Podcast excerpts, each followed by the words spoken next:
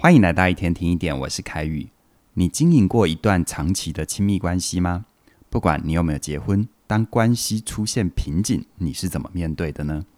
而你所选择的做法，有让你们的感情回温吗？还是越卡越死呢？最近呢，我听到两个例子，我觉得很经典，拿去请教一起合作开课的伴侣治疗师黄以白老师。在这之后，我才明白，我们所有人都画错重点了。才会让彼此的心越走越远。这两个例子是这样哦。第一对他们是夫妻，刚结婚的时候感情很好，很努力工作，一起买了一栋房子，然后才敢生小孩。小孩出生之后也很正常，继续努力赚钱养家。但不知道为什么，渐渐的两个人除了讲小孩的事情之外，就没有其他的事情可以讲。虽然不至于各过各的，但总觉得在一起的时候距离好远。有一种碰不到对方的感觉，而另一对，他们是一对情侣，同样交往很久，后来为了追求梦想一起创业，好不容易公司活下来，但彼此同样陷入了除了工作以外无话可说的状况，找不到刚在一起那种相知相惜的快乐。像这样的故事，你熟悉吗？身边有类似的遭遇吗？还是你本身就卡在一段不上不下、不好不坏的关系里呢？今天我们一起来研究，到底哪里出了状况，才会让彼此的心理距离越来越远。很多人之所以想要投入一段感情，往往是为了获得一种紧密的安全感或连结感。在茫茫人海里，终于有一个人能够听懂我在乎我的感受。为了维持这样的感觉，我们给出了承诺，不管是婚姻，或者是承认彼此的男女朋友，都是认真交往的对象。接着呢，我们为了稳固彼此的关系，我们可能会成立一个共同的账户，管理彼此的金钱，或者是一起买车、买房、养小孩，或是经营事业。透过各种安排，确认彼此的未来有自己。这样的计划一开始会给人一种归属感，好像对方是认真的想要跟我们一起经营感情，不是玩一玩。而且也因为新的事物加入，你们有一起可以忙碌的焦点。像是准备怀孕、教养、看房子、装潢之类的，所以关系的初期经常是充满期待跟挑战，会让人有一种革命情感，想要一起携手把这些人生的大事都搞定。但当你们双方对于感情的注意力都摆在这些外在事物上的时候，你们很有可能就是重视关系的结构胜于关系的品质。什么是关系的结构？顾名思义，就是用来维持关系的外部约定，像是婚约、契约，用一个制度或一套规定来确立关系的存续。这些对于结构性的努力，确实可以被当成是承诺的象征，而且会让关系的任何一方没有办法轻易地转身离开，彼此都需要付出一点代价，才能够从结构中脱身。像是结了婚就不能轻易的离婚，有了小孩就有共同照顾的责任。这些在结构性上的努力，会让我们误以为关系是很牢靠的。但这些结构性的努力是没有办法保证双方在情感层次可以做到彼此理解、互相陪伴，甚至于会因为把力气全部都用在维持关系结构之后，就精疲力竭，没有心力真正的看见彼此的需要，给予情感上的支持。那要怎么知道自己现在所处的关系是比较依靠关系的结构，还是有照顾到关系的品质呢？下面我会念八段描述句。如果你的关系出现以下这些征兆，就代表你和你的伴侣可能主要是透过关系的结构，而不是情感面的交流，来获得彼此的安全感或归属感。现在就开始喽。第一个，当你向伴侣要求更多时间或情感投入的时候，对方会进入防卫的状态，不断地强调他在事业、财务、家庭教养上的付出，作为他有心经营的证据。第二，即使你们住在一起，或者是经常相处，你在关系中还是常常会感觉到孤单。第三，你或你的伴侣有很明显的性别刻板印象，对于很多情感或行为的表现，都用一句话带过，像是“男人都这样”。或者是反正女人都一样。第四，在这段关系中维持理想的婚姻家庭的系统，这类更大的目标已经比你们彼此的相处感受更为重要。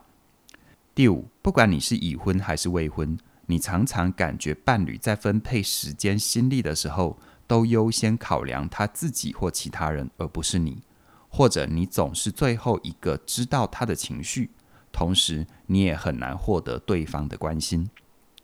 第六，理论上来说，你知道你的伴侣很爱你，也愿意对你还有你的家人给予承诺，但你没有感觉到自己被珍惜跟重视。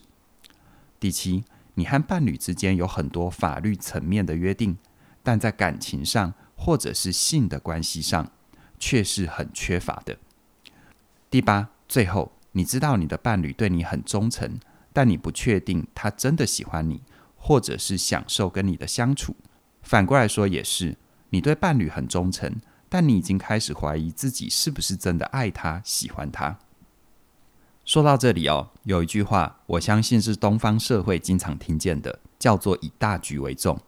特别是当关系出现了裂痕。很多人都会安慰当事人，看开一点，眼光放远一点，不要在鸡毛蒜皮的小事情上牺牲了好不容易建立起的王国或城堡。这类说法并不能说是错的，只是他着眼的是关系的结构，而不是品质。当情感面一直没有获得照顾，长期的累积就会变得有名无实，或者是外强中干的关系。就像是电影《后来的我们》里面有一句经典的台词。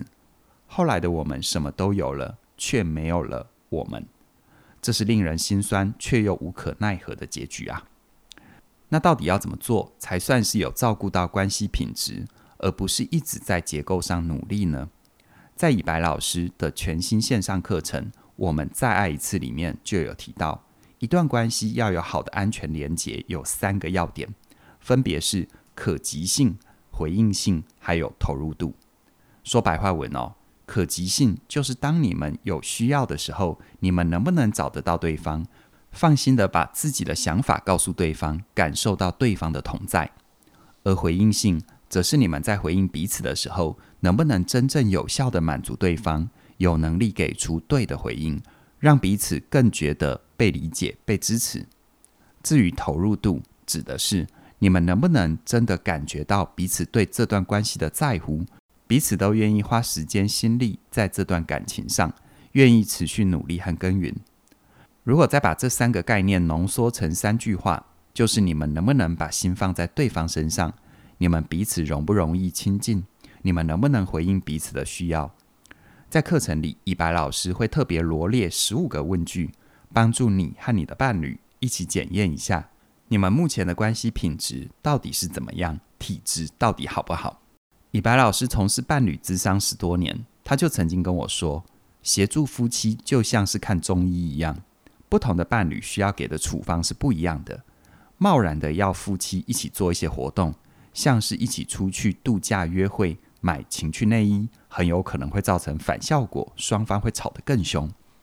所以他在课程里很细心的规划一系列爱情体验的流程，帮助身处于不同关系品质的伴侣。可以用自己的速度慢慢改变关系互动的模式，从一开口就吵个没完，到慢慢可以理解自己的痛点，最后听懂对方的在乎。在这门课程里，你会学到从系统的角度来看待关系，有架构的去理解你和我是怎么变成我们的。当关系出现问题的时候，不只要考虑到你的想法、伴侣的想法，也要考虑你们一起的状态。才有可能找得到出口，从根本化解彼此的误解。从系统观的角度重新理解关系的议题，是过往很多谈婚姻或亲密关系的课程里比较忽略的。在关系里，很多看似不相关的议题，像是教养、婆媳、财务问题，如果从系统观的角度来看，很有可能他们的底层卡关之处是一模一样的。而以白老师是全台湾第一位以伴侣治疗师的身份，带我们实际进入伴侣互动的现场，去理解很多抱怨争执的背后，其实都藏着一颗等待被倾听理解的心。欢迎你现在就加入这一门线上课，我们再爱一次。现在加入就可以享受最早鸟的优惠，一九九九。